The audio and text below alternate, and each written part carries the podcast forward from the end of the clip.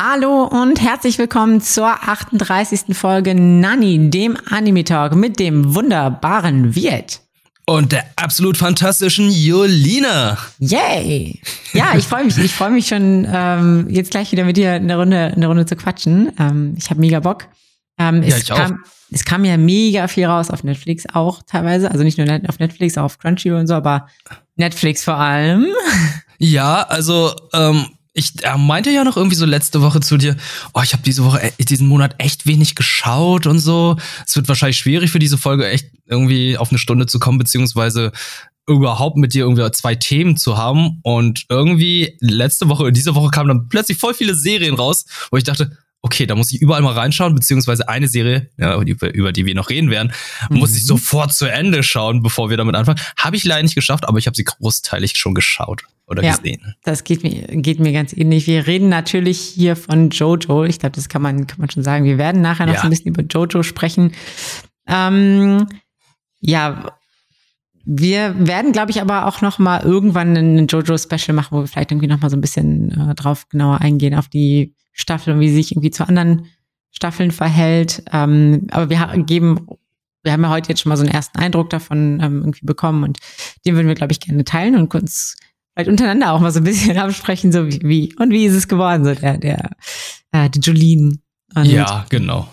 Finde ich gut. Ja. Also, dass wir jetzt erstmal ein bisschen ansprechen, weil die Serie ist ja noch nicht abgeschlossen. Das macht ja, Ja. keinen Sinn, dass wir jetzt schon ein Fazit draus ziehen, sondern ähm, wir haben ja kurz reingeschaut und werden unsere Eindrücke dann mit euch schildern. Ja. Weiter geht's ja damit, glaube ich, dann im Januar oder so, oder Januar oder Februar. Ja, aber dann auf Netflix oder auf anderen Plattformen? Ich Das- bin mir nicht sicher. Weiß ich nicht. Ich glaube, ja, gute Frage. Das weiß ich auch nicht. Das schauen, wir das schauen wir nochmal nach. Schauen Ja. wir nochmal nach. Aber ähm, genau, als nächstes Folge, man kann ja auch schon, wir sind jetzt schon fast irgendwie bei der, bei der Zukunft, bevor wir jetzt gleich jetzt zum Präsens zurückkehren. In der Zukunft wird es ja so sein, die nächste Folge, auf die könnt ihr euch schon mal freuen, da werden wir, ähm, wie wir ja irgendwie jedes Jahr machen, ähm, unsere Lieblingsanime äh, aus dem Jahr vorstellen und so, ein- und so ein kleines Ranking machen. Ne? Mhm. Hast du schon, hast du schon so erste, also muss jetzt noch nichts verraten, aber hast du schon Ideen, was du da ähm, nennen wirst? Ja, äh, also da, ich glaube, eine Serie äh, ist dabei, da werden wir beide ganz glücklich. Oder sind, haben wir beide, glaube ich, dabei. Das ist halt dieses Ja, da, di, da, da, di, da, da, di, da, da, di, Oh da. ja, ja, ja, Also, ja. ja das, das, das wird Guter, definitiv guter dabei sein. Guter Teaser. Das ist definitiv dabei dieses Jahr. Mhm, definitiv, bin ich auch, ja. Ja, ich glaube, bei uns wird es dieses Jahr ein paar Überschneidungen geben. Mhm. Ja. Ja, es kam halt auch viel raus, was einfach, wo viel unstreitbar sehr gut ist.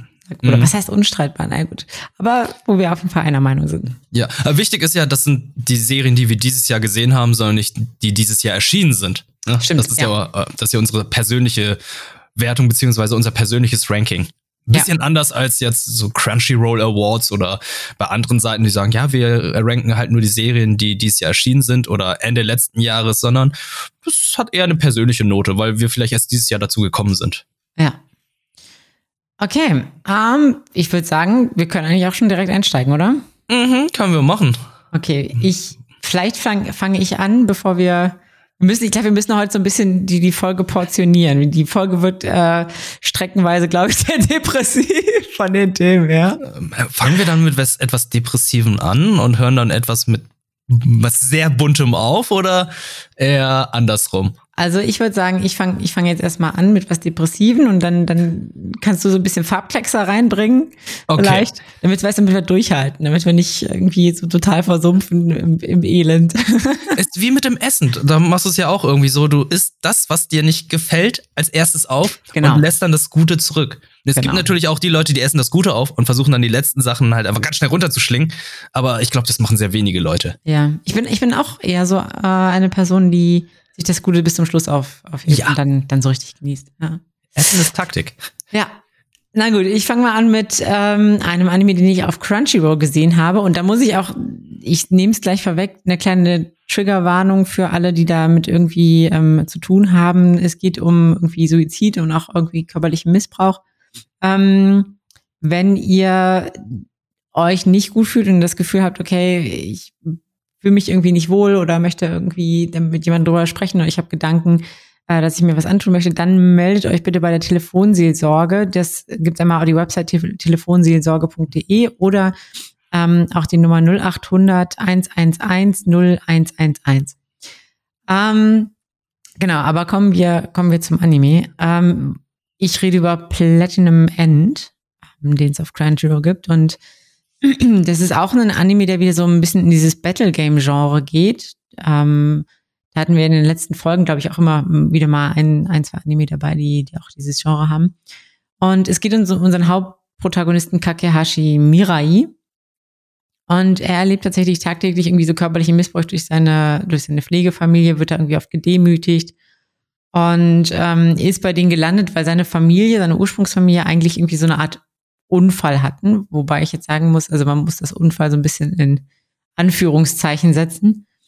Ähm, und ja, durch diese, also es beginnt im Prinzip damit, dass wir sehen, dass er durch diese ständigen Erniedrigungen und diese gewaltvollen Erlebnisse, die er da ähm, tagtäglich miterlebt, so ein bisschen den Lebenswillen verliert und ähm, sich auf ein Hochhaus stellt und runterspringt. Das, damit geht's quasi los. Da dachte ich schon, wow, way to start ein Anime. Yeah, krasser Start, ja. Ja. Ähm, aber es kommt gar nicht dazu, dass er unten aufklatscht, weil ähm, er tatsächlich von seinem äh, Schutzengel gerettet wird. Und sein Schutzengel gibt ihm die Möglichkeit zu sagen, äh, zu wählen zwischen Flügeln und Pfeilen, die er als Fähigkeit hat. Er hat gesagt, hier, ich gebe dir eine Chance nochmal noch mal im Leben. Ähm, du musst, musst dich jetzt nicht, nicht umbringen hier. Ich gebe dir, geb dir Fähigkeiten, damit wirst du nochmal quasi eine ganz andere Perspektive ähm, bekommen. Ich glaube, so ein bisschen so, so vertrau mir, das, das ändert so ein bisschen was. Und ähm, er sagt dann tatsächlich, ja gut, okay, warum nicht beides? Und der Engel sagt, okay, okay, kriegst beides. Why not both? Why not both? Kriegst, kriegst Das fand ich auch so ein bisschen, so ein bisschen weird von der Charakterentwicklung. Das ist also jemand, der, mh, hm, wie soll man sagen, Lebenswillen verloren hat. Ich weiß nicht, ob der jetzt unbedingt so nach beidem fragen würde. I don't know. Ja, irgendwie ist es eine eine gewisse Gier dann aus der Person rauskommt. Mhm. Das finde ich schon merkwürdig. Aber ja, ja, erzähl mal weiter, ich bin gespannt. Genau. Ähm, ist auf jeden Fall, ist auf jeden Fall ganz interessant. Äh, es, es geht dann weiter, er kriegt beide Fähigkeiten und er hat quasi, also er hat Flügel. Damit kann er so ganz, ganz schnell fliegen. Ähm, und er kriegt Pfeile. Und zwar kriegt er rote und weiße Pfeile, die er so verschießen kann. Also ein bisschen so, so Amor-mäßig. ähm, ah. Ja, mit den roten Pfeilen, kann, wenn er die auf Leute schießt, dann ähm, es verfallen die ihm so ein bisschen mehr oder weniger. Das heißt, äh, die, es ist ja, also auch so, so liebesmäßig irgendwie so ein bisschen. Also er hat das zum Beispiel auf seine, auf seine, ähm, seine Stiefmutter da ge geschossen und die wollte dann ihm halt in die Wäsche. Und er so, ja, nee, danke. Wow, wow, wow, Stepmom. ja. No, no, no, no, no, no, no. Ja. Ähm, aber genau, und ähm, es ist aber so ein bisschen, also es ist so ein bisschen nicht so ganz so klar. Sie machen nicht alles, was, was er will. Es ist aber, aber die sind schon geneigt, quasi vieles, vieles für die zu tun. Also die würden sich jetzt, also außer in so ein paar Sonderfällen würden die sich jetzt zum Beispiel nicht für die Person so umbringen. Also das ist nicht so, als hätten die, wären die total mindless so, aber sie haben, sie spüren einfach diese ganz starke Zuneigung zu der Person. Mhm. Ähm, sie würden sich nur quasi für sie opfern, wenn sie ganz starke Schuld empfinden, so mehr oder weniger, oder das Gefühl haben, fuck, ich, ich habe es verdient, quasi zu scherben. Dann, dann würden, dann würden, könnte jemand mit unter Einfluss von diesem roten Pfeil auch, auch quasi sich, sich umbringen oder so. Mhm. Ähm, und er hat aber noch einen weißen Pfeil und der weiße Pfeil ist äh, eine sehr basic Mechanik. Äh, wenn du mal den abbekommst, bist du dann tot. Punkt. Okay. Um, ähm, ist jetzt aber ein bisschen merkwürdig, was der Schutzengel ihm jetzt für Sachen gegeben hat. Also den, den roten Fall kann ich irgendwie nachvollziehen, weil der Schutzengel ist ja dazu da, um die Person zu beschützen mhm. und möchte ja natürlich auch, dass die Person dann überlebt oder am Leben bleibt, Lebenswillen wieder bekommt. Also mit dem roten Fall kann, mir verstehen, kann ich verstehen, okay, vielleicht äh, die Empathie, Sympathie, die Liebe einer anderen Person weckt dann wieder die Lebensgeister und sorgt dafür, dass die Person halt nicht mehr depressiv ist und mhm. sich nicht mehr umbringen möchte. Kann ich verstehen. Engelsflügel, na gut, springt sie eventuell nicht mehr vom Hochhaus. Aber es gibt andere ja. Wege, sich umzubringen. Ja, ja. Äh, verstehe ich noch nicht so ganz. Aber jemanden umzubringen, um dann seinen Lebenswillen dann zu, wieder zu bekommen, verstehe ich ganz und gar nicht. Ja, das ist halt, das ist auch so ein bisschen, so ein bisschen weird. Also der Engel eröffnet ihm dann aber auch tatsächlich, ja, okay. Ähm, ich habe dir das nicht aus Spaß gegeben. Es gibt da so ein, ähm, so ein Game quasi. Es gibt noch, ich glaube, sieben oder dreizehn an, ich weiß gerade nicht mehr, welche Zahl es war, sieben oder dreizehn andere ähm, Mitbewerber äh, mehr oder weniger, die ähm, auch ähnliche Fähigkeiten bekommen haben. Da wird es jetzt auch so ein bisschen interessant. Ah, okay, ich sehe schon, worauf es hinausläuft. Da wird es ein bisschen interessant. Das ist asymmetrisch. Nicht jeder hat die gleichen Fähigkeiten bekommen. Okay, also, ich sehe es doch nicht. also es ist halt, es gibt nur diese drei Fähigkeiten so, so roter Pfeil, weißer Pfeil, Flügel. Mhm. Aber je nachdem, welchen Rang der Schutzengel von der Person hat, desto besser oder schlechter sind die halt ausgestattet. Also es gibt Personen, die haben zum Beispiel gar keine Flügel, dafür nur einen roten Pfeil. Ähm, und, und weißer Pfeil ist quasi so absolut Top-Tier-mäßig. Okay, das heißt, er ist so äh, Gold-Ranking oder Platin, genau. weil er alles hat. Genau, er hat, er hat, er ist Top-Tier, quasi, er hat einen, einen der höchsten okay. Schutzengel. Und ähm, ja, er wird quasi mehr oder weniger ähm, kriegt er aber auch mit da, über einen übers Fernsehen mehr oder weniger, dass ähm, ein andere, eine andere Person seine Fähigkeiten so ein bisschen zu einem Schlechten ausnutzt und, und quasi ganz viele rote Pfeile bei Frauen verschießt und dann mega die Orgien feiert und so weiter. Mhm. Ähm, und er sagt, okay, nee, das, das muss, äh, ich muss meine Fähigkeit, also in dem Sinne hat der Engel ihm schon eine gewisse, mh, hm, so einen Sinn gegeben, mehr oder weniger, nämlich hier, du solltest vielleicht deine Fähigkeiten nutzen, um die Welt zu verbessern. Und das versucht er auch so ein bisschen. Ähm, wobei es immer mal wieder Phasen gibt, wo er sagt so, boah, nee, eigentlich, eigentlich, ganz ehrlich, bleib mir fort mit dem ganzen Scheiß, ich will eigentlich nur sterben. Ähm, ja, wo, wo, wo er irgendwie auch so hinterfragt, so, so, keine Ahnung, ich habe keine Lust auf dieses ganze Battle-Game-Gedöns. Ich, ähm, ich weiß, also wo, wo man einfach merkt, okay, da hat er den, da hat er den Sinn für sich im Leben noch nicht so richtig wieder gefunden. Er findet ihn aber tatsächlich ähm, dann so ein bisschen wieder, wenn, als er sich so an die Worte seiner Mutter irgendwie erinnert, die ihm gesagt hat, ja, wir müssen irgendwie versuchen, glücklich zu werden im Leben und das finden, was uns irgendwie gut tut. Und er ähm, auch auf die Kindheitsfreundin ähm, trifft, mit der er früher ganz viel gemacht hat, mit der er eine, eine schöne Freundschaft hatte. Und ähm, ja, die schießt er ihn tatsächlich aber auch mit einem roten Pfeil ab. ähm, die ist nämlich oh. auch, die ist nämlich auch äh, tatsächlich in diesem Game drin. Aha. Und ähm, ja, es stellt sich auch so mehr oder weniger heraus, dass alle Personen, die an diesem Game teil teilnehmen, ähm, eigentlich versucht haben, sich irgendwie umzubringen und, und äh, sterben wollten und ihre eigenen Gründe hatten, quasi ihr Leben zu beenden. Das war dann quasi so der, der nochmal, also alle Teilnehmer haben quasi nochmal eine Chance bekommen, hier, vielleicht gibt es noch einen anderen Sinn in deinem Leben. Okay. Ähm, und warum machen die das, die, diese Schutzengel? Genau, es muss, es soll irgendwie einen neuen Gott geben, quasi. Also Gott will einen Nachfolger bestimmen.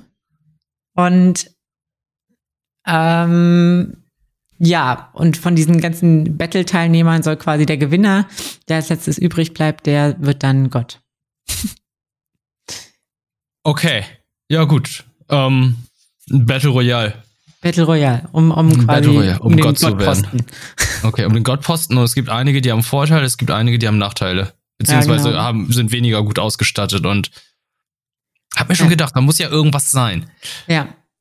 Und es ist, es ist halt, mh, mm, es ist ziemlich, ziemlich düster. Also nicht von den Farben her, aber so von der Stimmung ist es sehr düster, weil du teilweise auch ähm, Personen hast, die, also so Kinder und so, die dann halt irgendwie umgebracht werden oder ähm, ziemlich gequält werden und so, wo man sich denkt so, boah, okay. Mhm. Ähm, ja, aber es ist trotzdem relativ bunt gezeichnet so. Also es ist nicht, nicht, dass er sich das so irgendwie in den Farbgebung oder so widerspiegelt, es ist trotzdem relativ ähm, bunt, aber von der Stimmung her schon eher, eher bedrückend, würde ich sagen. Wobei es im, also vor allem in den ersten Folgen, in den Folgen danach taucht man immer mehr in dieses Battle Game Genre ein und man hat so ein bisschen, wie soll man sagen, es, ähm, genau, ähm, man taucht so ein bisschen in dieses Battle Game Genre rein und hat nicht mehr ähm, diese düsteren Aspekte so sehr. Es passt natürlich auch irgendwie damit einher, dass ähm, dieser Kakehashi Mirai, dass der eben so ein bisschen auch diese, diese Hoffnung wiederfindet oder diesen, diesen Lebenswillen, das auf jeden Fall auch. Mhm. Ähm, aber ja, es ist trotzdem natürlich, also es sind trotzdem düstere Geschichten, die da irgendwie einfach hinterstecken zwischen all den Protagonisten. Ja. Das ist ein interessantes Thema. Also, ähm, der Gott einer neuen Welt zu werden. Weißt du, wer auch der Gott einer neuen Welt werden wollte? Hm? Light aus Death Note. Stimmt. Das ist Stimmt. der gleiche Autor. Ah, okay. Ja. Ja, ich habe eben gerade nach den Bildern gesucht und dachte so, hm, das, der Stil kommt mir sehr bekannt vor. Und dann habe ich nochmal gegoogelt und habe herausgefunden, ah ja, ja, das ist äh, vom gleichen Autor. Also das erklärt es natürlich auch. Ja. Also ähm, wir kennen ja Death Note und das hat ja auch so, ein, so eine ernste Thematik, diese, dieses, dieses Problem, beziehungsweise das Spannende an Death Note ist ja halt, man kann nicht sagen, folgen wir gerade dem Protagonisten oder ist es der große Antagonist, dem wir folgen? Ist Light ein guter oder ist er ein schlechter? Weil er tötet ja nur böse Menschen. Und ähm, ist das, gibt's da sowas ähnliches wie bei Platinum End, wenn du dir das jetzt anschaust? Ist da mhm. jetzt irgendwie, kann, kann man mit den Hauptcharakter irgendwie sympathisieren? Oder ist er, wirkt er eher unsympathisch, aber er ist trotzdem der Hauptcharakter und irgendwie versteht man das, aber irgendwie sollte man nicht. Weil ich ja. finde, das Thema, sich selbst umzubringen, das ist halt, das ist nichts, womit man sich identifizieren sollte. Ja, besser nicht, sonst äh, ja, lebt man unter Umständen nicht so lang. Ähm, ja. ähm, also der Hauptcharakter, wie soll man sagen, es ist schwierig zu sagen. Also er, ich finde, er bietet nicht, also er ist authentisch irgendwie in dem, was er so, was er so von sich gibt, aber er ist halt eher so ein, naja, jemand mit nicht so viel Selbstwert, jemand, der irgendwie sehr deprimiert ist. Also er ist ähm, nicht jemand, wo man sagt, okay, der ist jetzt irgendwie so, so ein Leid oder so, der so, so ein bisschen so, so Größenwahn oder so hat, so gar nicht, sondern er ist, er ist quasi so das Gegenteil, er ist, er ist der Anti-Leid quasi. Er will das alles gar nicht und, und, und ähm, will sich am liebsten zurückziehen. Aber es gibt der Anti-Light. Der Anti-Light. Darkness, nein. ähm, ja, die ist was anderes. Diese, ja.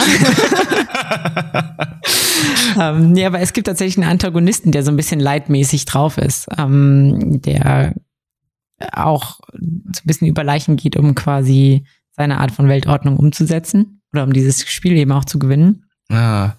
Aber ist der Hauptcharakter überhaupt gewillt zu gewinnen?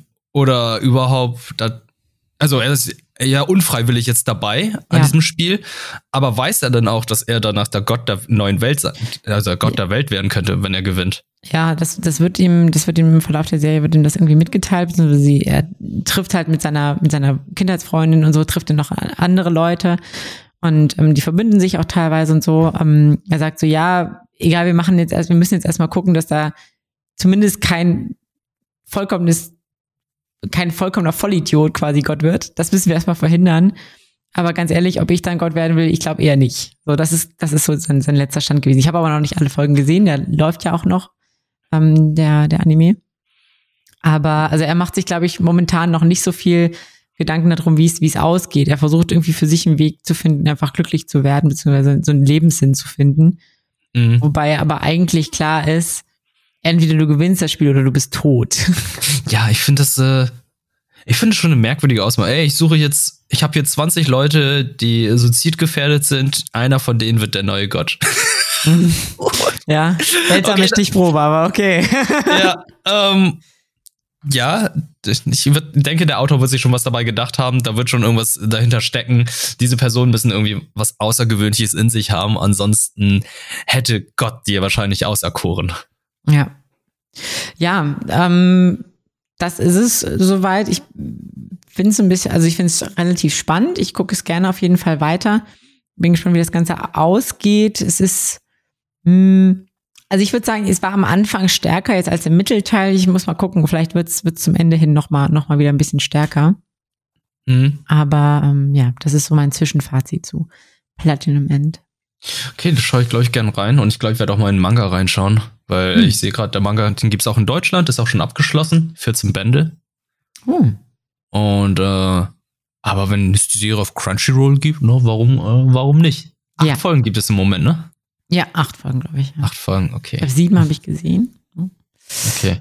Bin ich sehr ja. gespannt. Finde ich cool. Das, das ist schon ist kein einfaches Thema. Ist kein einfaches Thema, definitiv nicht. Vielleicht ja. magst du jetzt mal so ein bisschen die Stimmung wieder nach oben ziehen mit irgendwas. Mit Nostalgie, würde ich sagen. Nostalgie. Mit Nostalgie. Nostalgie gibt man mir gute Laune und ich glaube nicht nur mir, sondern auch vielen anderen da draußen. Und zwar rede ich jetzt über Digimon Adventure The Last Evolution Kizuna.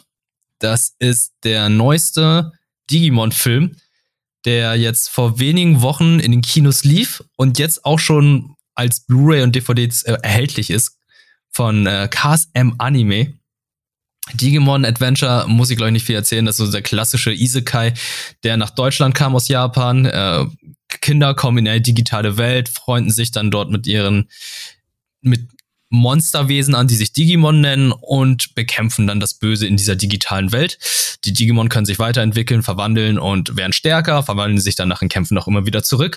Und jetzt sind wir bei dem letzten Film, der im Jahr 2010 spielt. Die Kids sind fast erwachsen, die sind Anfang 20, haben das Studium fast abgeschlossen und stehen vor einer existenziellen Krise zum Teil, was eigentlich nicht cool ist, weil mhm. es werden jetzt so Themen aufgerufen wie hey, was, was machst du jetzt nach deinem Studium? Oder hey, warum, warum können wir keine Freunde mehr sein, wenn wir erwachsen sind? Oder warum gehen Freundschaften auseinander, wenn man erwachsen wird? Das sind so solche Sachen, die sich die Kids gegenseitig fragen. Und ja, es sind ja eigentlich keine Kids mehr, es sind ja wirklich Erwachsene. Ja. Und das ist auch das Problem, weil in diesem Film geht es darum, dass sich die Partnerschaft zwischen ihren Digimon und ihnen halt auflöst, sobald sie erwachsen werden. Also sie sehen das dann halt auch an ihren, ähm, an ihrem Digivice, dass halt, wenn so ein gewisser Ring abläuft, dann lösen sich ihre Digimon auf, dann ist es vorbei. Es wird damit erklärt, dass Kinder halt das meiste Potenzial haben. Die haben die meiste Kreativität, die sind halt, die haben einfach Potenzial, weshalb in der Digi-Welt sich dann eher Kinder mit Digimon anfreunden und pa äh, Partner oder Partner werden. Und wenn sie erwachsen werden, dann ist es vorbei. Dann ist es mhm. aus. Und jetzt kommt gerade ein neues Digimon Eo Eosmon und sorgt dafür, dass alle Digi-Ritter weltweit irgendwie in Koma fallen. Und jetzt versuchen natürlich die japanischen Digi-Ritter Tai, Matt und Co. dieses Digimon aufzuhalten, auch obwohl sie wissen, dass sich dann diese Partnerschaft mit ihren Digimon dann auflöst, weil je mehr Kämpfe sie miteinander bestreiten, je öfter sie digitieren, desto schneller verschwindet dann diese Partnerschaft und oh, ja, okay. Ja. Du wolltest doch, wolltest doch irgendwie was, was, was Fröhliches jetzt. Ja, aber das, jetzt, jetzt kommt das Fröhliche. okay, okay. Äh, die, die alten Digimon-Songs sind wieder da. Also mm. auf Deutsch sogar. Also ich, ich weiß, ne, die, die Serie ist uralt und damals, als die Songs kamen, da war es halt besonders. Jetzt ist es nur Nostalgie, aber ich habe dieses Gefühl auch wieder gehabt, als ich den Film geguckt habe. Ich dachte so, hab die, die Blu-ray eingelegt und setzte mich hin und dann kommt erstmal das Soundtrack und äh, der erste Kampf, da lief dann auch schon hier diese, ja, es ist ein kitschiger Song. Es ist ein kitschiger Song, aber da lief dann auf Deutsch nochmal neu eingesungen und ich hatte auch so ein bisschen Gänsehautgefühle gehabt. Mhm. Und das, das war mal wieder schön. Aber dann kamen dann diese, diese, diese Themen, die halt uns alle irgendwann mal treffen.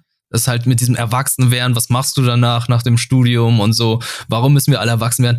Das hat mich dann auch irgendwie hart erwischt, weil ich einfach mal sagen möchte, es ist nicht so, dass, dass ich diese Situation schon hatte, sondern in dieser Situation ist man immer, glaube ich. Mhm.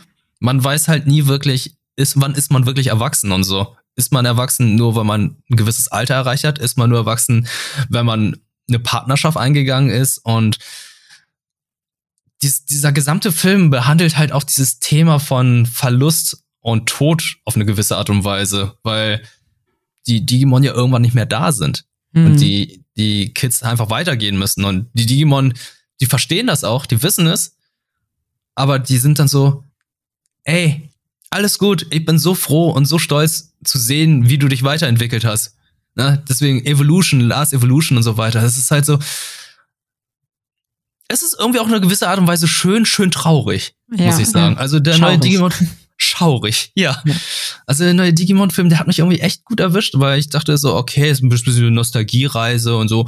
Ja, wird schon ganz schön. Und dann kommt dieses Thema und es ist es ist an sich eigentlich kein einfaches Thema, aber es ist ein spannendes Thema. Und das ist gerade in so einer Art Kinderfilm mit eingebaut ist, finde ich schon, finde ich gut. Aber es liegt vielleicht auch daran, der Digimon-Film ist ja auch eher an Leute gerichtet, die jetzt so alt sind wie wir. Ja. Ja, als wir äh, Digimon geguckt haben, dann waren wir vielleicht so Grundschulalter. Und äh, die Kids haben mittlerweile nur zehn Jahre übersprungen. Bei uns sind es wahrscheinlich 20 Jahre. Ja, ja. ja. Und ähm, ja, es ist äh, animationstechnisch schön. Wo, wo, was ich jetzt noch sagen kann, ist halt, was ich ein bisschen bemängel, ist, der wirkt ein bisschen überbelichtet. Also wirkt sehr hell. Mhm. Die Charaktere sind sehr, sehr hell gezeichnet, dargestellt. Das finde ich ein bisschen komisch.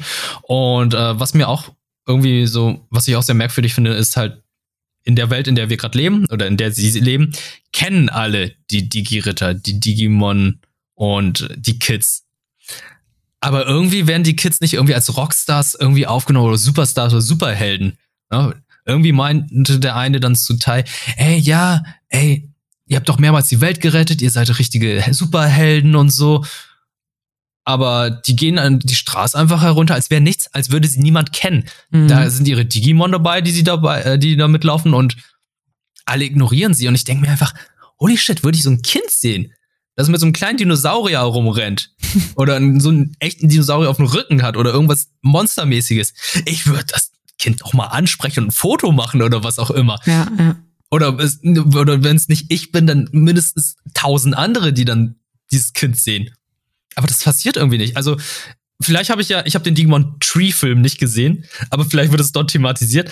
Das finde ich halt irgendwie gerade ganz merkwürdig. Ja, weil es wirkt ja, also eigentlich sind sie ja schon mehr oder weniger super. Also, hallo, die haben literally die Welt gerettet. Ja, mehrmals. So, ne? und, und, und wenn wir irgendwie, also in unserer jetzigen Welt ist es ja auch so, wenn wir in irgendwo einen Promi treffen, der hat nicht mal die Welt gerettet, der hat nur in irgendeinem Film mitgespielt. Und dann wollen wir eigentlich schon irgendwie ein Foto mit ihm vielleicht, oder manche wollen dann irgendwie vielleicht ein Foto mit ihm haben oder sonst was. Mhm. Das, ich verstehe, ich verstehe auf jeden Fall, dass es so ein bisschen seltsam ist, dass man, also das ist irgendwie so ein bisschen vielleicht nicht durchdacht war. So, so ja. wie, Aber für, für mich geht es ja nicht um mal das Kind, für mich geht es einfach um die Kreatur, die mit dem Kind herumläuft. Okay, ja.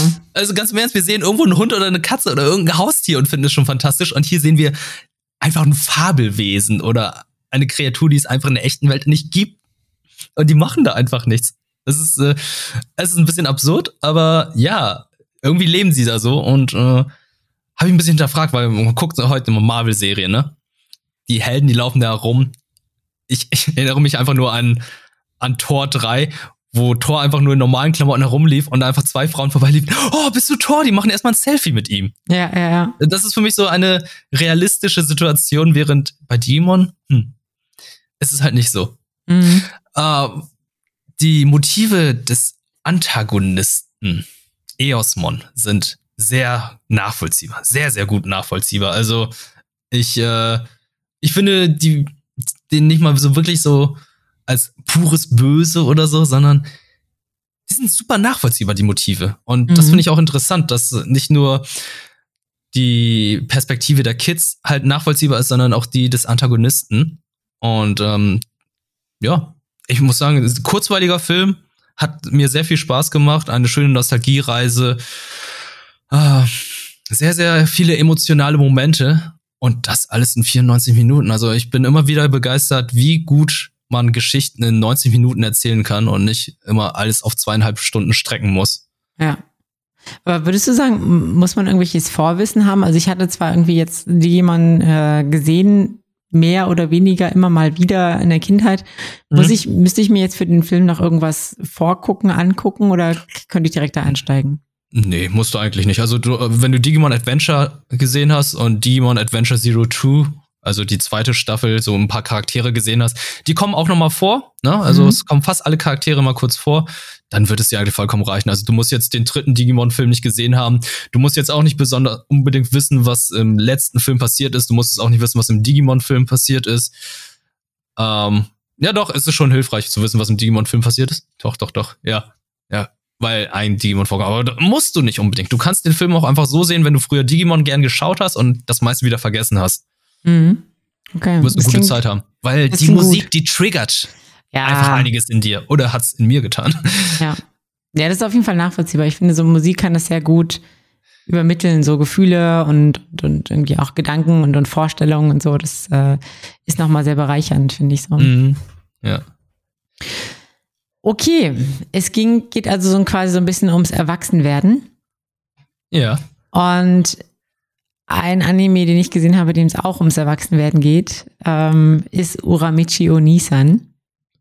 Und auf Deutsch heißt das? Ähm, äh, Bruder, Bruder Umari, Uramichi oder so, keine Ahnung. Achso, Ura, achso, das ist der Name Uramichi. Okay, Uramichi ist der Name, ja, genau. Okay, Bruder Uramichi, okay. Ja, oder, oder Sorry. Ich, keine Ahnung. Ja. Ähm, und also eigentlich ist das ein Slice of Life Anime und ähm, wie so, wie ich das schon so oft sage, ich, aber es ist halt einfach so. Ich bin durch auf den Anime durch irgendwelche GIFs auf Social Media tatsächlich aufmerksam geworden, ähm, weil die einfach ja, wie soll man sagen, ist äh, sehr treffend, treffend teilweise Themen auf den Punkt bringen. Also aber erstmal vielleicht ein bisschen zum, zum Inhalt. Ähm, Uramichi ist tatsächlich eigentlich ein aufstrebender Athlet, also der ähm, ein Turner. Mhm. Ähm, aber der, ich glaube, ich meine, es war, weil er irgendwie eine Verletzung oder so hatte, kann er halt irgendwie den Weg des Spitzensportlers nicht, nicht weiter beschreiten. Ähm, und muss quasi damit abschließen. Und er hat stattdessen aber eine, eine Anstellung in so einer Kindershow bekommen und singt dort mit den Lieder und erzählt so Geschichten und so. Ähm, so ein bisschen so, so Peter Lustig mäßig. okay, das soll ich nicht kommen sehen. ja. Ähm, es gibt auch noch quasi so andere, so Nebencharaktere, die auch mit der Show damit sein. Dann gibt es quasi noch eine, die halt äh, darauf spezialisiert ist, eigentlich mit denen so zu singen und so, weil die halt äh, eigentlich wollte die, glaube ich, ein Idol werden, hat es aber auch nicht geschafft. Anyway. Ähm, also ein, ein Cast voller gescheiterter Persönlichkeiten. Ähm, und ja, ähm, das Problem ist so ein bisschen diese, diese fröhliche Showfassade von, von ihm, die bröckelt halt nicht nur dann, wenn er irgendwie zu Hause ist und, und, und da quasi voll deprimiert zu Hause sich immer fragt, so, wozu mache ich die ganzen Kram hier, wozu lebe ich überhaupt? Ähm, so, wenn ich, wenn ich quasi nur von Paycheck to Paycheck lebe. Also sehr viele auch so Sinnfragen stellt, die wie wir uns im Erwachsenenleben vielleicht auch manchmal stellen. Mhm. Ähm, aber es bröckelt eben nicht nur zu Hause, sondern auch vor den Kindern. Und ähm, ich weiß nicht genau, es, es wirkt immer so, als würde der, der Director, der das, der das mit ihm da durchdreht, also es sind halt quasi so aufgezeichnete Shows, es würde das nicht so richtig mitbekommen, aber er sagt dann halt teilweise leise so zu den Kindern so, wie, wie, wie scheiße eigentlich das Erwachsenenleben ist und wie bitter und die Kinder sind halt einfach vollkommen irritiert. Das ist so, what? ähm, ja, und dadurch ergibt sich auch so ein bisschen, so ein bisschen, oder teilweise auch, was die Kinder, was die Kinder so sagen. Ähm, dadurch ergibt sich halt so ein bisschen der Humor durch, durch diesen Kontrast zwischen, hey, wir machen hier eine Kindershow und eigentlich ähm, besprechen wir voll die depressiven Dinge. Ähm, oder, oder voll die, voll die verbitterten Dinge. Es wirkt vom Humor her so ein bisschen wie Yakuza Gus Hausmann, oder? Ja. Ja, ich überlege gerade.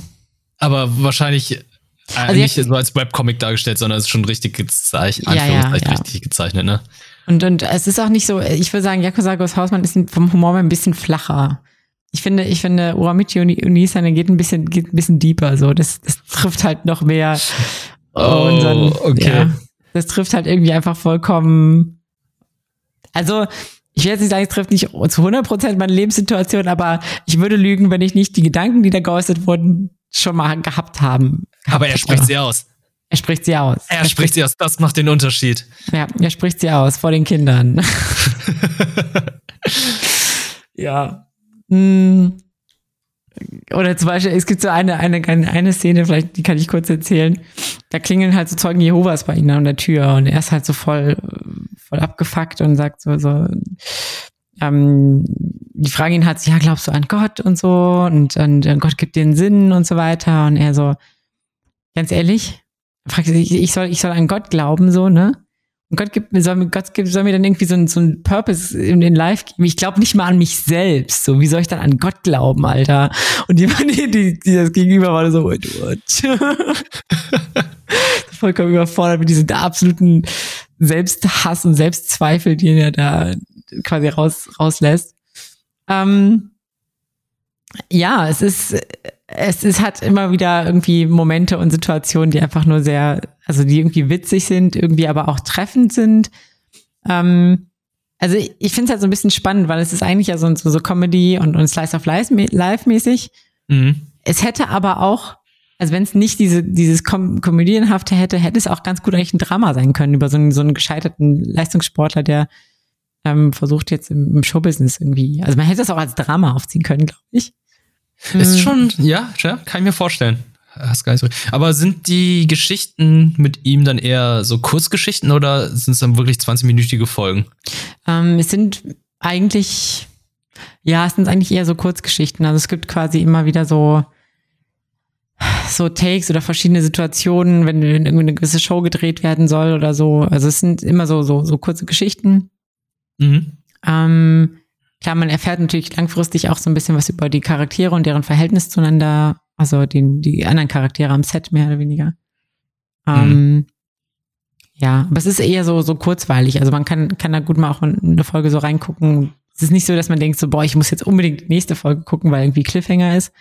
Aber es ist einfach sehr unterhaltsam. Okay. Ja, finde ich interessant, finde ich cool. Also ich glaube, ähm, wenn das mal irgendwann auf Deutsch erscheint, habe ich irgendwie Lust, da mal reinzuschauen. Aber ansonsten, wo kann man es sonst schauen, wenn man es nicht äh, auf Netflix ja, findet? Man kann, man kann es irgendwo schauen. Warte, ich gucke gerade nach. Mhm. Ich, war habe auch gerade gefunden? Live Lessons with Urashima. Genau, Uramichi, genau, live Uramichi-san, Ja, Urashima. Ja, Uramichi-Unisan. Ja, genau. Lessons, okay. ja. Ähm, ich glaube, was Wakanim, ich bin mir nicht ganz sicher. Wakanim? Okay. Könnte sein. Ähm, Ja, auf weiß ich Wakanim. Wakanim. Wakanim, ja, habe ich gefunden. Ja. Mhm. Genau, da gibt's das. Ja, das, äh, das dazu. Live Lessons. Live-Lesson. Hast, du eine- hast du eine Live-Lesson für mich? Ich habe eine Live-Lesson und zwar hört auf, Animes als Live-Action-Serie umzusetzen. Gute Live-Lesson. Gute Live-Lesson. ja, das ist eine Live-Lesson. Ich weiß, das ist kein Anime, aber es ist eine Umsetzung von einem der bekanntesten und besten Animes aller Zeiten und einer meiner Lieblingsanime. Und da das unser Podcast ist, habe ich mir einfach vorgenommen, ich rede einfach mal auch nur ganz kurz darüber. Ich möchte jetzt nicht zu sehr darüber ausufern, weil es sich ja um eine Live-Action-Serie handelt. Aber wie gesagt, es ist eine sehr wichtige Umsetzung, die dieses Jahr erschienen ist, weil die ganze Welt darauf gewartet hat. Hey, don't fuck it up. And they did. Unlucky. Unlucky, ich glaube, es ist eine. Ich glaube, Anime ist, äh, Anime-Live-Action-Umsetzungen sind immer noch, oder Manga-Live-Action-Umsetzungen, hier in dem Fall ist es eine Anime-Live-Action-Umsetzung, sind noch so ein bisschen in den Kinderschuhen wie damals in den 90ern Comicbuch-Umsetzung. Man braucht erst eine gewisse Formel, man muss sie für sich entdecken und ähm, dann kann man die auch einfach umsetzen. Man sieht einfach hier im Westen Comicbuch-Umsetzungen, gerade im, im Marvel-Universum, es hat sehr viele Anläufe gebraucht, es hat sehr viele Versuche gebraucht, bis dann so ein Spider-Man funktioniert hat. Spider-Man, der Sam Raimi Spider-Man, der hat dann eine Weile funktioniert, dann kam der Amazing Spider-Man, war, war okay, aber dazwischen kam ja schon diese anderen Marvel-Sachen, Marvel Cinematic Universe, womit dann, wo mit dann Iron Man angefangen hat und das hat ja funktioniert. Das ist ja das, wo dann alle wieder sagen, hey komm, Comicbuch-Umsetzungen sind cool, Comicbücher kann man umsetzen, große Sachen wie in Civil War kann man auch umsetzen mit im kleineren Umfang. Man muss die nicht eins zu eins umsetzen, aber die Essenz dieser Charaktere und der Geschichten ist drin. Und das finden die Leute spannend. Comicbuchleser finden es spannend. Und äh, Leute, die nur die Filme gucken, finden es spannend. Bei Cowboy Bebop habe ich leider nicht die Perspektive von jemand, der den Anime nicht gesehen hat. Und als jemand, der den Anime gesehen hat, denke ich einfach nur, es ist katastrophal. Die Charaktere, die sehen okay aus. Ich finde, äh, die Leute, die dazu gecastet sind, die sind optisch okay. Aber nur bei den Hauptcharakter. Der Mhm. Antagonist, Vicious, sieht einfach lächerlich aus. Also, ähm, ich weiß nicht, was die daraus gemacht haben, aber im Anime hat er weiße Haare und ich finde, Leute mit weißen Haaren umzusetzen, denen einfach so eine billige Perücke aufzusetzen, das funktioniert manchmal nicht. Macht daraus eine blonde Person oder irgendwas anderes, aber diese fettigen, lockigen Haare, damit sieht er halt ein- einfach wie ein Targaryen und Game of Thrones oder wie ein bisschen wie The Witcher aus. Also, also Henry, Henry Cavill, der sieht ja nicht mal billig aus mit dieser Perücke, sondern es sieht Ja. okay aus bei ihm. Aber sorry, Vicious haben die überhaupt nicht erwischt. Die haben die Charaktere abgeändert. Sorry. Ja. Also die haben die Charaktere einfach abgeändert. Also einige Hauptcharaktere, also zum Beispiel Faye Valentine ist ja eine, so eine femme fatale, die dann halt so ein bisschen mit ihren Reizen spielt, um das zu bekommen, was sie haben möchte. Eigentlich äh, sehr plakativ und irgendwie auch ein bisschen gemein. Sie ist eine geldgierige, glücksspielsüchtige, kapitalistische Raucherin, die einfach nervig und unwiderstehlich ist. Und in der Serie haben sie daraus zu einer Amnesiepatientin gemacht, die sie auch natürlich in der Anime-Serie war. Eine, eine, eine Amnesiepatientin, die die ganze Zeit herumflucht und dauergeil ist. Also sie ist wirklich mhm. notgeil, so dauerhorny. Und das ist halt so, this, that's not my fair Valentine. Ne? Sie, ja. Die läuft die ganze Zeit herum, ja, ich hatte, ich habe Kryoamnesie, ich habe Kryoamnesie. Das erzählt sie jedem, den sie trifft. Und in der Anime-Serie war so, ja, man hat erstmal diese, diese ganz, diese ganz nervige Frau an Bord, die immer sehr freizügig gekleidet ist. Ne? Haben sie natürlich in der Netflix-Serie abgeändert, was ich auch okay finde und gut. Und nach und nach bröckelt dann diese Fassade bei ihr. Mhm. Und diesen Moment, der fehlte leider in der Anime-Serie auch bei ihr. Diese Charakterentwicklung und dass Spike dann halt so eine dunkle Vergangenheit hat und ähm, dass es irgendwie irgendwas Geheimnisvolles bei ihm ist, gab's in der Anime-Serie. In der Live-Action-Serie muss er immer wieder erzählen, ja, ich lebe einen Traum oder beziehungsweise es war alles nur ein Traum und ich versuche jetzt aufzuwachen und ja, ich weiß, ich weiß, wir wissen alle, du hast eine dunkle Vergangenheit und irgendwie versucht er es nicht subtil zu verstecken, finde ich. Weil ja. in der Anime-Serie war es so, ja, er war immer so ein Hahaha-Typ, versucht immer ganz cool zu sein und sich von der Vergangenheit nicht einfangt, also von der Vergangenheit, ähm, also einfangen lassen, Vergangenheit, äh, wie heißt es nochmal? Ein, einholen? Einholen lassen, genau. Ja. Also er versucht es ja so ein bisschen zu vergessen, hat ja auch diesen, es gibt ja dieses, diese Geschichte, die er, wo er noch sagt, ja, mit einem Auge guckt er in die Vergangenheit, aber mit einem Auge guckt er in die Zukunft. Hat ja was ganz Besonderes in der Anime-Serie. Es gibt ja so einen ganz besonderen Moment, wo er das erwähnt und erklärt, wieso und weshalb, warum. Dieses Gefühl habe ich einfach nicht. Und mhm auch wenn John Cho äh, Spike echt gut wiedergibt, haben sie leider den Charakter komplett verändert. Und der beste Charakter in der gesamten Serie ist sein Partner Jet Black, den sie zwar auch verändert haben. Er ist jetzt ein Familienvater, der geschieden ist, hat eine Tochter, die versucht, die er versucht immer glücklich zu machen. Finde ich okay als Charakterzug, finde ich okay abgeändert. Aber leider gibt's so viele Sachen, da gibt's ich weiß nicht. Ich weiß nicht, was die sich dabei gedacht haben. Warum ändert man einige Sachen so krass doll, dass die gesamte Serie sich dadurch verändert? Hm. Also, es macht einen Unterschied, ob man Angst vor Hunden oder Angst vor Katzen hat. Es gibt einen Unterschied, ob man von einer Person erschossen wird, die man liebt, oder von irgendeiner x-beliebigen Person. Ja. Und ich finde, das sind so Sachen, die die Serie einfach irgendwie nicht richtig eingefangen hat. Also ich habe nicht das Gefühl gehabt, dass die Autoren die Anime-Serie so richtig verstanden haben. Also das ist halt so eine Sache. Das ist, das ist, das, glaube ich, das traurigste Fazit ever. Also ja. Wenn man die Serie, also wenn man das, wenn man als Zuschauer schon irgendwie so das Gefühl hat, okay, die haben, die, die haben eigentlich nicht verstanden, worum es geht, oder die haben irgendwie, die haben das Gefühl auf jeden Fall nicht einfangen können, haben irgendwie nicht die richtigen Prioritäten gesetzt, dann ist es, das ist, glaube ich, das Schlimmste, was passieren kann. Also das, was man gut sagen kann, ist zum Beispiel, es gibt einige Szenen, die haben sie eins zu eins nachgestellt. Die sehen optisch gut aus, die sehen fantastisch aus. Ja, diese Atmosphäre haben die ab und zu gut eingefangen. Und man muss auch sagen, dem Fit ist am viel Budget, weil Cowboy Bebop ist im Weltall, ist in der Zukunft. Und hier Spikes Raumschiff, also sein äh, oh Gott, oh Gott, oh Gott. Jetzt, jetzt habe ich vergessen, wie das Ding heißt. Aber es, es gibt keine Verfolgungsjagden im Weltall. Sehr, sehr mhm. wenige Verfolgungsjagden. Und ähm, sein Swordfish, so hieß es, sein Raumschiff. Sieht man sehr selten.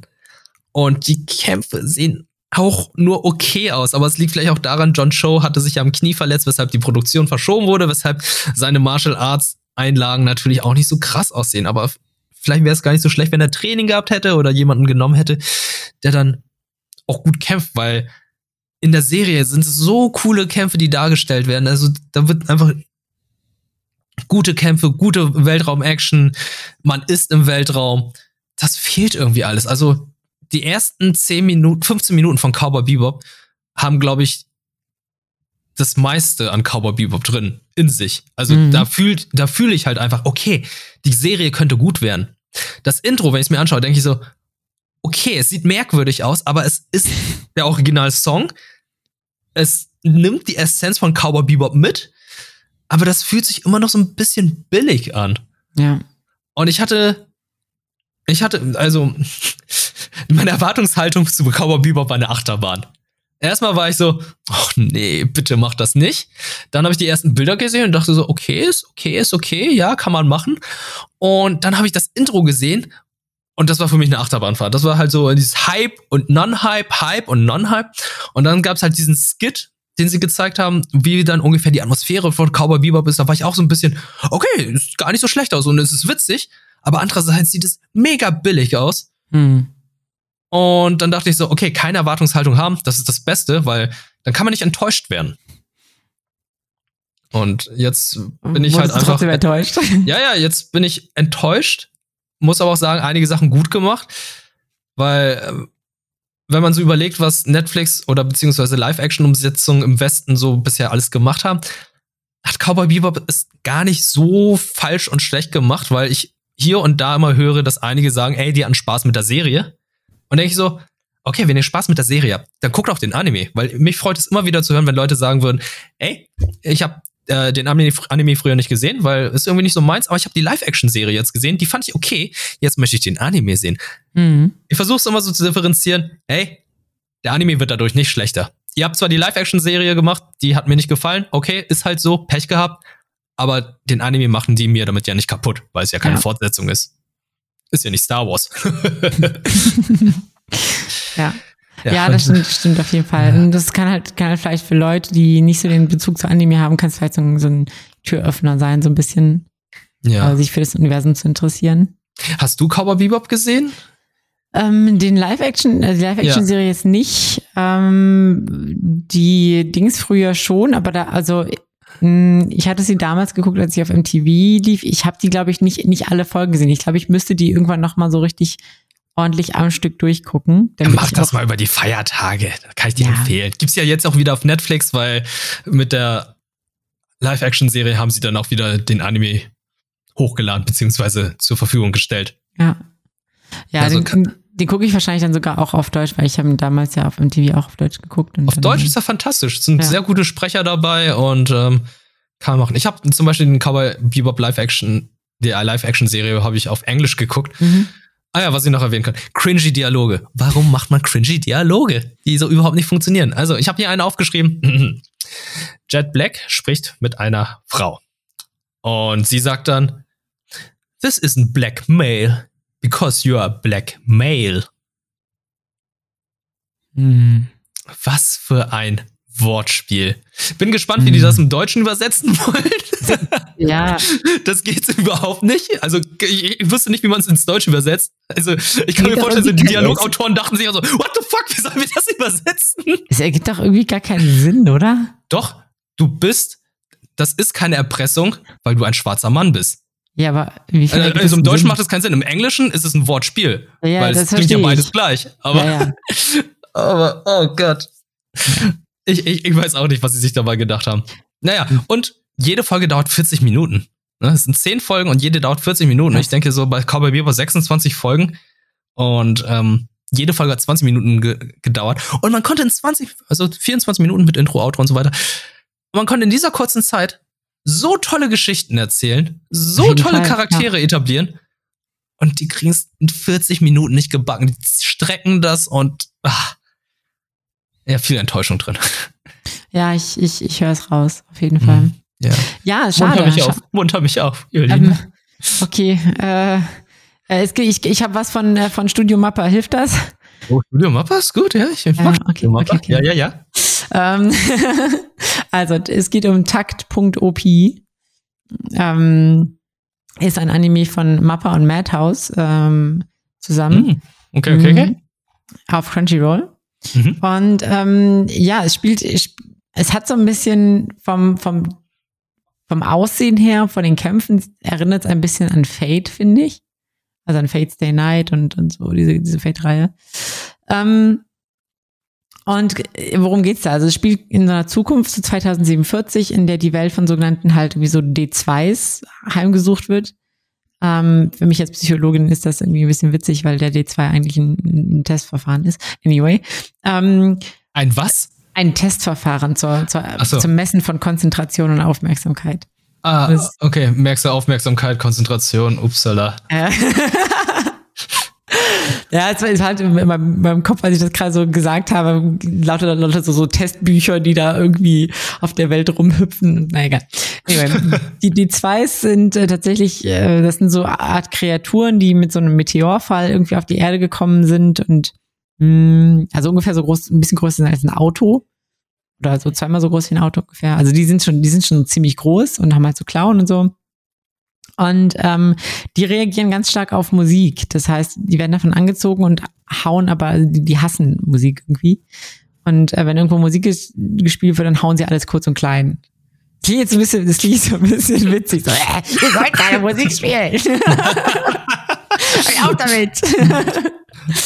ähm, ja, in Realität oder in dem Anime stellt sich das tatsächlich sehr, sehr dramatisch dar, weil da Leute halt, viele Leute sterben und, und ähm, auch, auch explizit so ein bisschen die Gewalt dargestellt wird und ähm, aber auch dargestellt wird, was ähm, daraus folgt. Nämlich es wurde jetzt quasi zum Schutz der Menschheit ein striktes Musikverbot ausgesprochen. Und man sieht quasi so eine Gesellschaft, die mh, komplett ohne Musik lebt.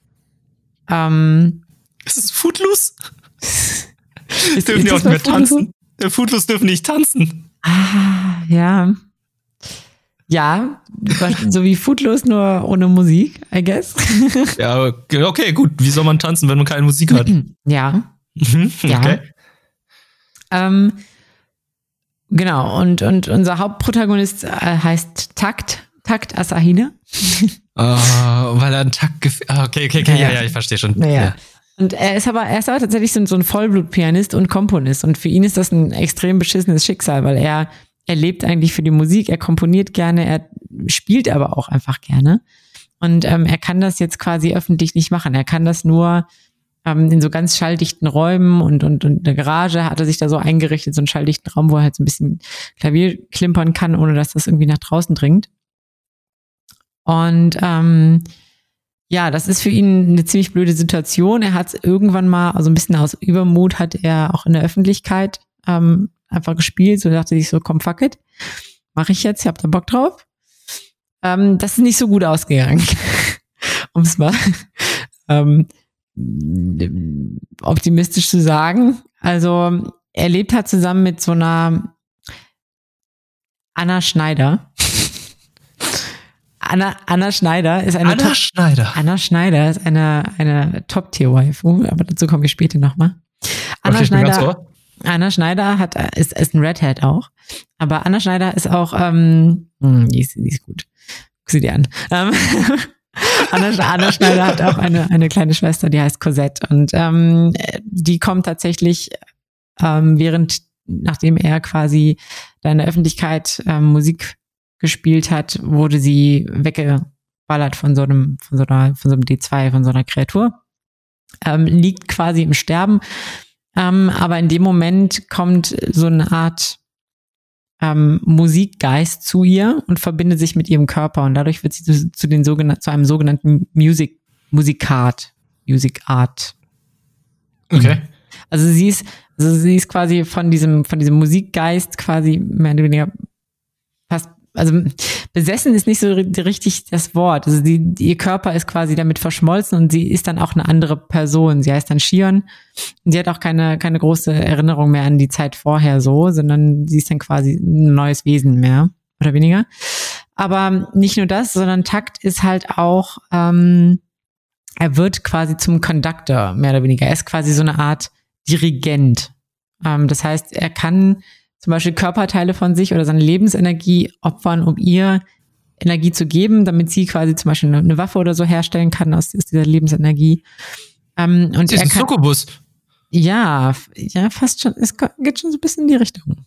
Aha, interessant. Naja, aber jedenfalls, ähm, kann er quasi dirigieren und hat äh, kriegt dann auch hat auch so, so einen Dirigentenstab und kann sie so ein bisschen anleiten im Kämpfen mehr oder weniger. Also er sagt, kann so sieht dann so die Schwachpunkte von den Gegnern und muss dann quasi durch durch äh, quasi musikalisches Dirigieren ihre Bewegung so steuern, dass sie die Schwachpunkte trifft.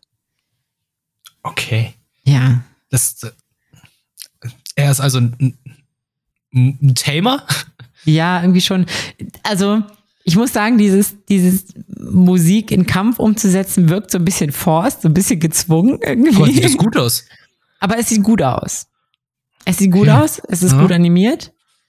Es wirkt insgesamt ein bisschen gezwungen, so das. Aber was, was der Anime tatsächlich ganz gut macht, ähm, ist äh, so ein bisschen diese Liebe zu Musik und ähm, irgendwie darzustellen, dieses, wie, wie gut oder wie wichtig Musik irgendwie eigentlich auch so für uns im Leben ist. Er hat einen unglaublich guten Soundtrack. Man sieht äh, Takt immer wieder Klavier spielen, teilweise auch, ähm, also sie sind dann, sie begeben sich quasi wegen diesem ganzen Umstand ähm, auf so einen Roadtrip nach New York Mhm. ähm, wo halt so eine Forschungszentrale ist für diese ganzen Music Arts. Also das ist so ein, das ist ein relativ bekanntes Phänomen, aber sehr selten.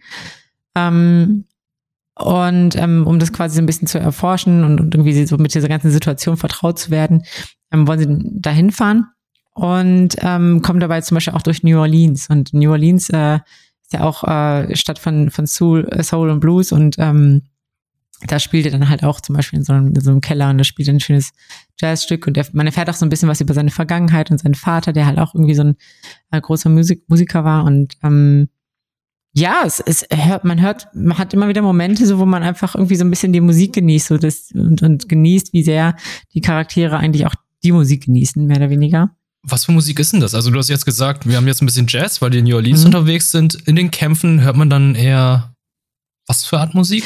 Das würde Mm, mich interessieren, weil wenn Ja. das schon so Musik fokussiert ist, Ich glaube, eine gute Frage. Also mir ist es in den Kämpfen nicht so richtig aufgefallen. Man, man hört immer so ein, wie soll man sagen, so, so, so ein, also wenn, wenn zum Beispiel irgendwelche Attacken oder so gemacht werden, da sind teilweise dann so, so, einfach nur so ein paar, als würde man so ein paar Tasten drücken, so ein, Mhm. nicht, fast wie so ein auseinandergezogener Akkord, aber nicht als Akkord, sondern es wirkt ein bisschen random.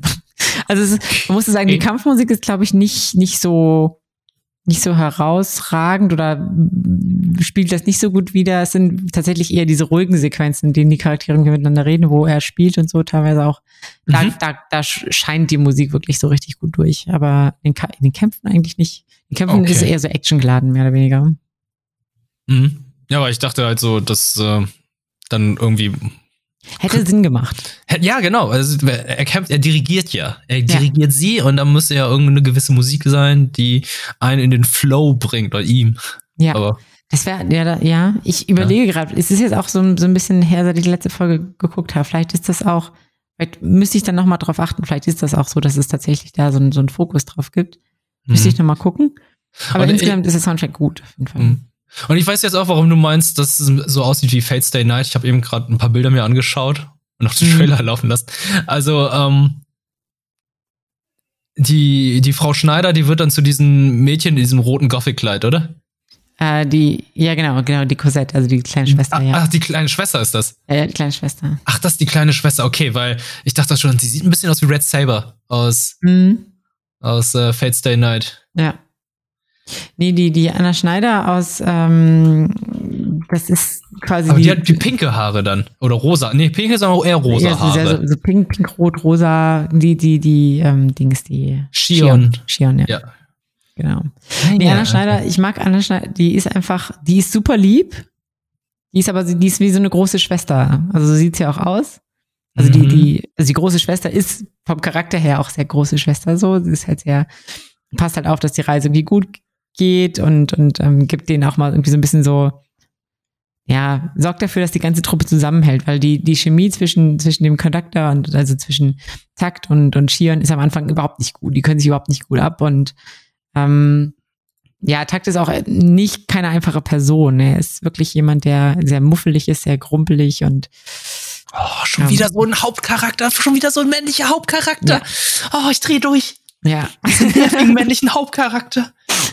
alle noch depressiv und verbittert. Oh, oh, oh. Ja.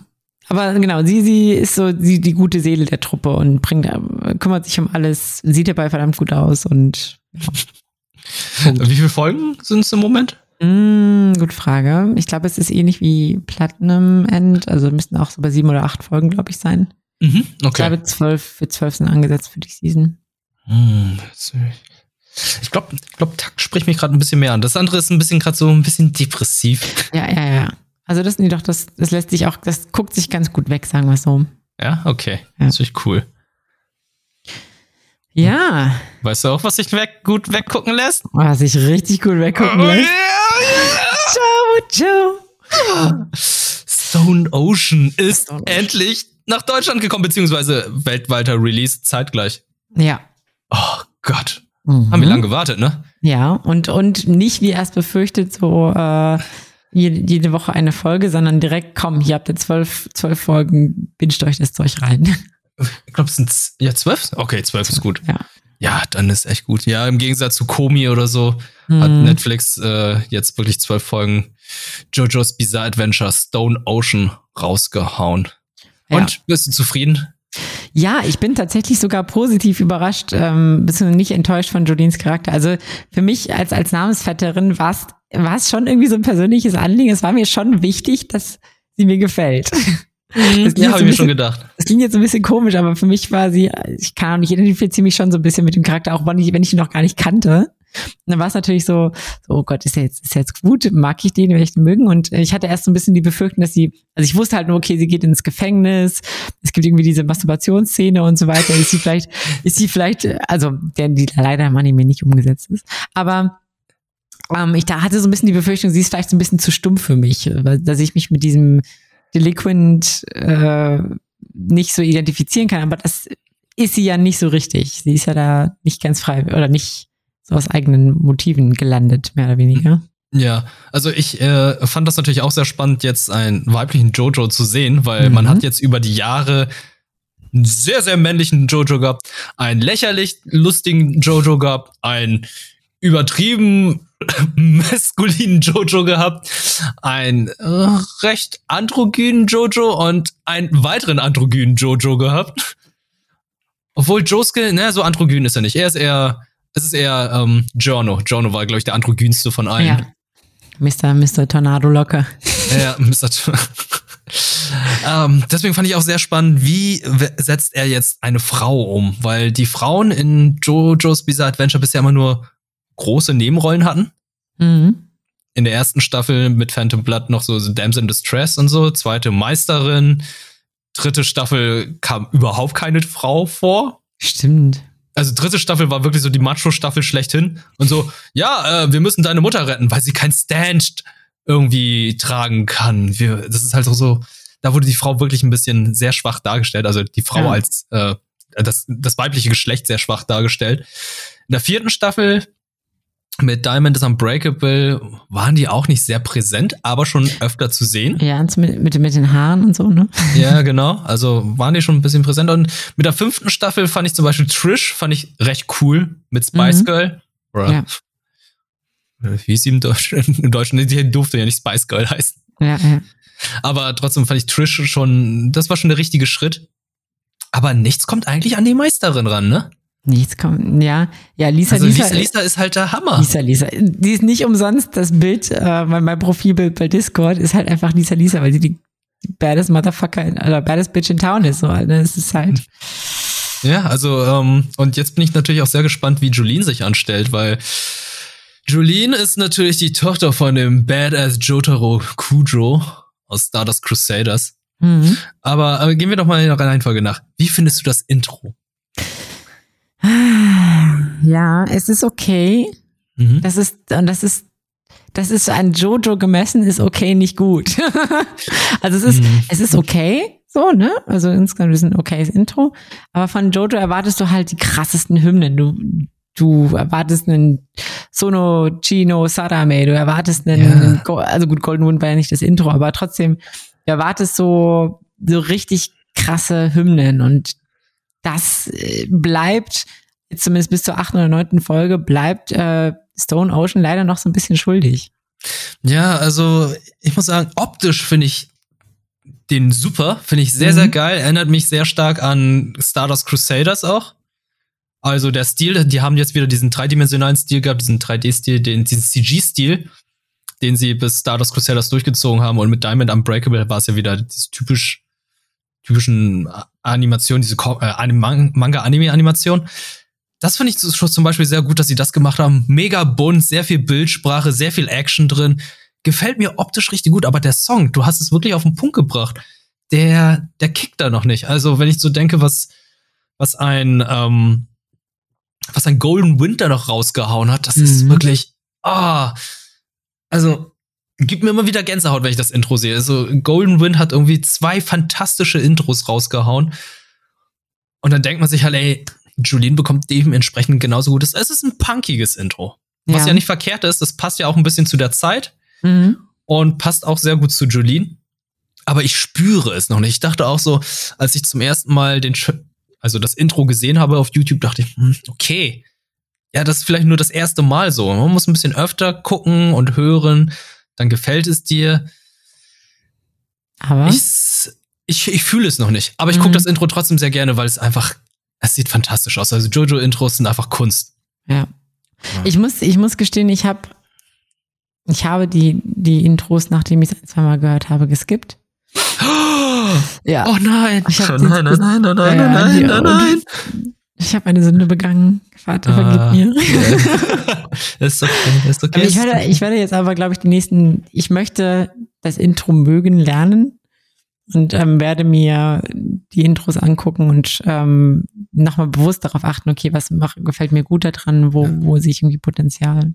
Aber äh, wie, wie findest du die Bildsprache? Weil sie hat ja dann auch diesen gleichen Move wie ihren Vater, als er jünger war, dass sie ja dann so aufsteht, mit breiter Brust nach vorne und dann kommt hinten ihr Stand und so. Das ist halt so, das ist eine Anspielung auf ihren Vater und dann wie sie ihm den Rücken kehrt und so. Das ist, mhm. und dann hier noch diese einzelnen Panels gezeigt werden mit dem Pfeil und so. Da dachte ich so, ja, das ist, das ist genau das, was ich brauche. Das ist ein bisschen das, was ich bei Golden Wind vermisst habe, weil ich liebe es, dass bei Jojo halt es halt dieses große, diese große Familie ist, die dann halt irgendwie dann auch zum Teil im Intro wieder zu sehen. Das ist halt immer so Bezüge darauf. Ja. Es Bezüge gibt, wo man einfach sagt, ey, okay, das, das führt darauf zurück und dieser Jojo, der führt darauf zurück. Das finde ich halt so schön, dass man so eine Hommage hat. Zum allerersten Jojo-Intro, da siehst du halt die ganzen Comic-Panels in Bewegung, alle Generationen, bis man zum allerersten Jojo stehen bleibt und der dann mit der Faust dann halt einfach mal das Panel bricht und das Intro beginnt. Also ich finde es halt so schön, dass sie bei Jolene dann auch da wieder am Ende das ein bisschen eingebaut haben mit diesen Panels und den Intros. Ähm, fand ich zum Beispiel, ja, John ist vielleicht ein ganz anderer Charakter, vielleicht hat es ja bei ihm dann auch nicht gepasst. Das war zum mhm. Beispiel das, was auch bei, ähm, bei Diamonds Unbreakable ich ein bisschen vermisst habe, dass halt so man so seine Vorfahren so ein bisschen noch ehrt. Ja. Ja, stimmt. Da ist jetzt bei Jolene natürlich wieder total der Bezug her, gerade auch weil die Beziehung zwischen den beiden ja so ein bisschen schwierig ist. Mhm. Ähm, und Jolene sich fragt, du, warum, warum lässt du mich eigentlich mit deiner Delfine hier im Regen alleine? ja, aber worum geht's eigentlich in Stone Ocean, Jolene? Ja, worum geht's eigentlich? Also, ähm, Jolene ist ähm, ich überlege, wo ich da anfange. Jolene ist auf jeden Fall, also sie ist eigentlich mit ähm, in einen Unfall verwickelt worden, mehr oder weniger. Also ich, ja, man muss eigentlich sagen, sie ist verwickelt worden. Ähm, hm. bei Ein dem, Autounfall. Mein Autounfall verwickelt worden, bei dem eine andere Person ums Leben gekommen ist und ihr Freund, mit dem sie da quasi unterwegs war, überredet sie so ein bisschen ähm, dazu, zu versuchen, das, den Mord zu ver vertuschen, mehr oder weniger. Und dass sie die Leiche verstecken. Es kommt dann aber doch alles irgendwie raus. Und letzten Endes steht sie vor Gericht und ähm, vertraut sich da ihrem Anwalt an, der sie aber ziemlich in die Pfanne haut. Und äh, es kommt und sie dann tatsächlich für 15 Jahre ins Gefängnis gehen soll und sie so, wait, what the fuck? Meine gesamte Jugend. Meine gesamte Jugend ist alles weg. Was, was, was passiert hier? Mhm. Und ähm, ja, und ähm, aber tatsächlich ähm, von ihrem Vater ja ein, ein Medaillon äh, mitbekommt, das äh, auf das sie gut aufpassen soll und ähm, ja, was tatsächlich dafür sorgt, dass äh, sie ihre, eine Standfähigkeit bekommt. Genau, sie hat dann ihre Standfähigkeit und ich finde das Setting schon mal ganz cool. Mhm. Gefängnis, ich, äh, Ich finde Gefängnis in Filmen, Gefängnis in Anime, zum Beispiel bei Baki, fand ich immer sehr spannend, weil es immer, es gibt immer eine Hierarchie. Es gibt immer den großen Macker und es gibt dann immer gewisse Regeln. Es gibt die korrupten Gefängniswärter und das bekommt man hier alles. Es sind so viele Klischees hier drin, aber in super mega abgefahren. Also halt in Jojo-Style. Mhm. Das, das gefällt mir auch, auch sehr gut. Ich finde es auch, ähm, muss jetzt, es gibt, gibt derzeit auf Social Media gehen ganz viele Bilder rum, inwiefern die, die Wachen dargestellt werden. So in, jetzt in Giorno, bei, bei Golden Wind gab es ja auch schon äh, eine Gefängnisszene und die Gefängniswachen ja. sahen halt alle ganz normal aus. So und jetzt in, in Jolene, also die haben die teilweise schon sehr bizarr aus, die Gefängniswachen mit Frisuren oder mit diesen komischen, glubschigen Augen und so. Und ja, mit den Köpfen, mit Elfenohren zum Beispiel, ja. der Anwalt und so. Das, es ist typisch Jojo. Also da darf man halt einfach nicht hinterfragen, warum sieht Person so und so aus. Es ist die Antwort ist, es ist einfach so. Ja. So. Gerade auf der Gefängniswärter, der Chef mit seiner Krokodilshandpuppe. Ja. Was, ja. Wie sieht der Typen bitte aus? Ja, ja das ist äh, also okay. Ja. Aber was ich auch ganz gut finde, man könnte, also wo ich ähm, froh bin, dass sie da so ein bisschen so Logik auch reingebracht haben. Also sie, Julien bekommt ja irgendwie eine Stand-Fähigkeit und ja, man könnte ja meinen, ja gut, wenn sie die Stand-Fähigkeit hat, dann warum ist sie denn noch im Gefängnis? Brich halt aus und äh, Party. Mhm. Aber sie entwickelt, oder es gibt ja dann quasi noch einen Grund, warum sie im Gefängnis bleibt und das finde ich, ähm, finde ich irgendwie eine logische Schlussfolgerung so. Das finde ich, finde ich irgendwie nachvollziehbar und, ähm, und irgendwie logisch und das, äh, ja, Fand ich, haben sie gut aufgeklärt. Ja, finde ich auch. Also es gibt einen Grund und ich glaube, nach zehn Folgen ist immer noch nicht alles zu Ende erzählt. Da kommt ja noch ein, ein weiterer Teil von der Staffel. Was ich auch interessant finde, es ist ein Gefängnis. Eigentlich sind ja alle müssten ja alle eine gleiche Uniform anhaben. Aber hier haben ja. sie es natürlich wieder so interpretiert. Ey, Jolene trägt ihre Gefängnisuniform so wie einen Mantel. Ja, ja, ja. Und hat darunter dann ihre normale Kleidung. Und das machen alle Leute im Gefängnis. Ich denke so, okay, ich erlaube es, aber nur weil es Jojo ist. Ja. Aber es ist, es ist halt echt so diese, eigentlich so diese klassische orange Gefängnisuniform. Alle haben das, außer besondere Charaktere, die haben halt irgendwie so einen krassen Mantel oder was auch immer. Oder auch diese, diese komische Haarschmuck. Was zur Hölle ist das denn bitte? Also, das ist halt auch wieder so, so typisch Jojo, auch bei, bei Hermes zum Beispiel. Die hat ja diese, was auch immer das ist, diese, diese, diese, diese, diese Dinger. Ja, ja, die auch Bucciarati hatte, ne? Bucciarati hatte, genau. Irgendwie ja. den Haaren und ah, so. Man fragt sich so, hä? Ja, ja, da gibt's so einige Sachen, die man ein bisschen merkwürdig findet. Aber das ist ja das äh, Besondere an Jojo. Also ja. äh, einfach hinnehmen und genießen. Und hey, auch wie in, in den vorherigen Staffeln, seitdem die Stands eingeführt sind, sind das so abgefahrene und absurde Fähigkeiten, die man da sieht und wie die eingesetzt werden. Auch die Stand-Fähigkeit von Jolene mit Stone Ocean fand ich halt auch sehr interessant, wo ich dachte erstmal, mhm. okay, sie kann Netze verschießen, sie kann Spinnenweh machen okay. Oder Ines mit Sticker. Oh ja, ja. lame. Aber im Nachhinein so, oh, richtig geil, richtig ja. gut. Ah, so muss man es einsetzen. Big Brain Moves, richtig, Big ja. Brain Moves, so wirklich so als das Minimalste, was man hat, so das Größte rausholen und das machen die in jeder Folge so gut, wenn Stands eingesetzt werden. Ja. Das muss ich, muss ich auch sagen. Ich muss bisher sagen, also ohne jetzt viel zu spoilern, aber einer dieser Kämpfe für mich ein persönliches Highlight war das mit dem Baseball.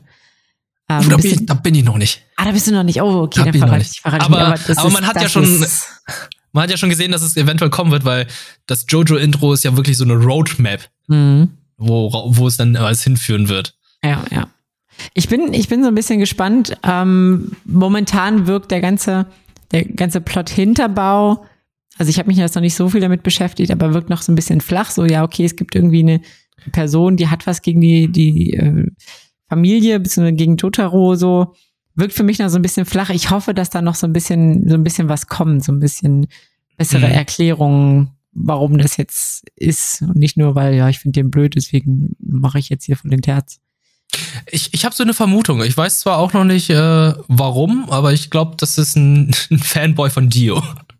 Ja, ja, ja, ja, ja, genau. Ja, genau, das genau. war es halt einfach auch. Okay, schade. Ja. ich hatte irgendwie so ein bisschen mehr erhofft. Nee, aber. ja. Aber, was mir auch aufgefallen ist, ich dachte erstmal so, wenn man so die ersten Bilder von Jolene sieht, ne, das ist halt so Badass Girl, es verprügelt wahrscheinlich alle Leute, Mhm. aber hat dann doch noch so ihre Mama-Seite, ne? Also Ja, die ist dann doch noch so ein bisschen weinerlich, so ein bisschen, ja, ich will doch nur meine Mutter anrufen, meine Mutter macht sich wahrscheinlich Sorgen, ich will doch nur ihre Stimme hören und so und hasst ihren Vater abgrundtief. ja. Aber da war ich, da war ich aber auch positiv überrascht, dass sie nicht so, nicht so absolut badass ist, sondern Jotaro. ähm, genau wie wie wie Totoro, sondern dass ähm, ja, dass sie halt wirklich auch so, also auch zum Beispiel mit diesen Gefängnisregeln und so weiter so ist, dass sie, sie sagt, ja, äh, ach sorry, wusste ich nicht, wie das hier läuft und so, dass sie erstmal so ein bisschen auch sich entschuldigt und so ein bisschen Mhm. also ich finde, das, das macht sie eigentlich so ein bisschen authentischer. Natürlich ein bisschen weniger Jojo, Klar. weil Jojo, weil so Jotaro würde sagen, äh, was bist du so. Aber ähm, ja, keine Ahnung. Das finde ich auf jeden Fall, finde ich auf jeden Fall gut. Du guckst die Serie ja auf Japanisch, oder? Ja. Mit deutschen oder englischen Untertitel? Ähm, Deutsch, glaube ich? Nee. Englisch, glaube ich. Englisch? Okay. Dann sagen sie zu Leuten, die Stands besitzen und ani- ein anwenden, dann Stand-User, oder? Ja. Oder Stand-Master? Ähm, Stand. Nee, ich guck's auf Deutsch. Ich guck's auf Deutsch. Und sie sagen aber auch Stand-Nutzer, glaube ich, oder Stand. Stand-Nutzer, weil ähm, ich guck's ja mit deutschen Dub, ist fantastisch, auch sehr gut. Jotaro hat eine etwas tiefe Stimme, aber vielleicht sollte, es- sollte sie auch so im Japanischen sein. Ich weiß Mhm. nicht, ich, ich, ich kenne die Stimme im Japanischen, aber mir kam die halt nicht so tief vor. Aber im Deutschen hat er eine sehr tiefe Stimme. Aber gut, er Ja. ist auch schon 40. Da ist so eine tiefe Stimme werde ich auch noch haben, wenn ich um die 40 bin. ähm, da, da sagen die nicht Stand-User oder Stand-Nutzer, sagen die Stand-Master. Und das fand ich so ein bisschen merkwürdig. ja. Das ist- eine Kleinigkeit, aber ähm, ich, ich finde Stand-Nutzer oder Stand-User klingt schon irgendwie besser, weil nur weil du einen Stand hast, heißt du bist, bist du nicht gleich der Meister oder ein Meister. Ja. Aber das das, sind so. Kleinigkeiten. Also ähm, Deutsch könnt ihr die Serie natürlich auch gucken, auch direkt sofort, also kein Simulcast oder so. Ähm, Netflix hat es geschafft, dass in die Serie in allen Sprachen halt erschienen ist. Und äh, das finde ich ziemlich cool. Ist natürlich äh, mal wieder typisch Deutschland. Ja, äh, JoJo's Bizarre Adventure, erste und zweite Staffel haben es geschafft, aber die dritte Staffel Stardust Crusaders fehlt noch auf Deutsch, beziehungsweise gibt es äh, auf Netflix, aber Diamond is Unbreakable und und Dings sind nicht dabei. Ja. Stimmt, die, die, die fehlen noch in der Mitte. fehlen auf Mitte fehlt Netflix. Noch, ja. Ja. Okay.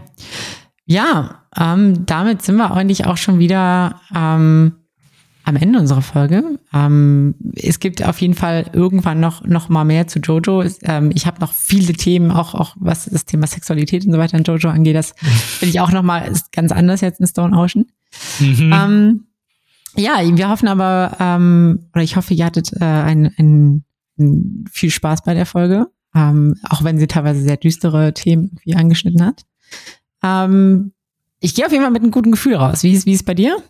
Ich gehe auch mit einem sehr guten Gefühl raus, weil wir mit Jojo geendet haben und ey, komm, das ist das ist sehr sehr cool. Ich freue mich sehr, dass Jojo jetzt auch Ende des Jahres erschienen ist und ähm, ich bin sehr gespannt, was nächstes Jahr jetzt kommen wird oder Ende des Jahres noch ne. Ja, auf jeden Fall. Ähm, ja, und damit ähm, wünschen wir euch auf jeden Fall viel Spaß auch mit der, mit der Folge und ähm, Frohe Ja, Feiertage. frohe, frohe Feiertage. Stimmt. Ja, das ist Oh äh, der Gott. letzte Podcast des Jahres. Oh mein Gott. Frohe Feiertage und kommt alle gut ins neue Jahr, denn äh, in der nächsten Folge haben wir schon 2022 und reden dann über unsere fünf Anime, die wir letztes Jahr beziehungsweise 2021 gesehen haben. Ja, okay. Genau, so, so, so, so machen wir das. Das heißt, da habt ihr schon auf jeden Fall was, auf das ihr euch auch freuen könnt. Und äh, frohe Feiertage, viel Spaß mit der Folge und vielen Dank auch dir wieder, Wirt, für diesen wunderbaren Schnack, wie man auf Norddeutsch sagt. Danke dir, Julina, für diesen äh, schönen Plausch. Ja, auch nicht schlecht. Ich merke schon, wir wir finden da noch viele Worte. und ja, macht's gut. Ciao. Ciao.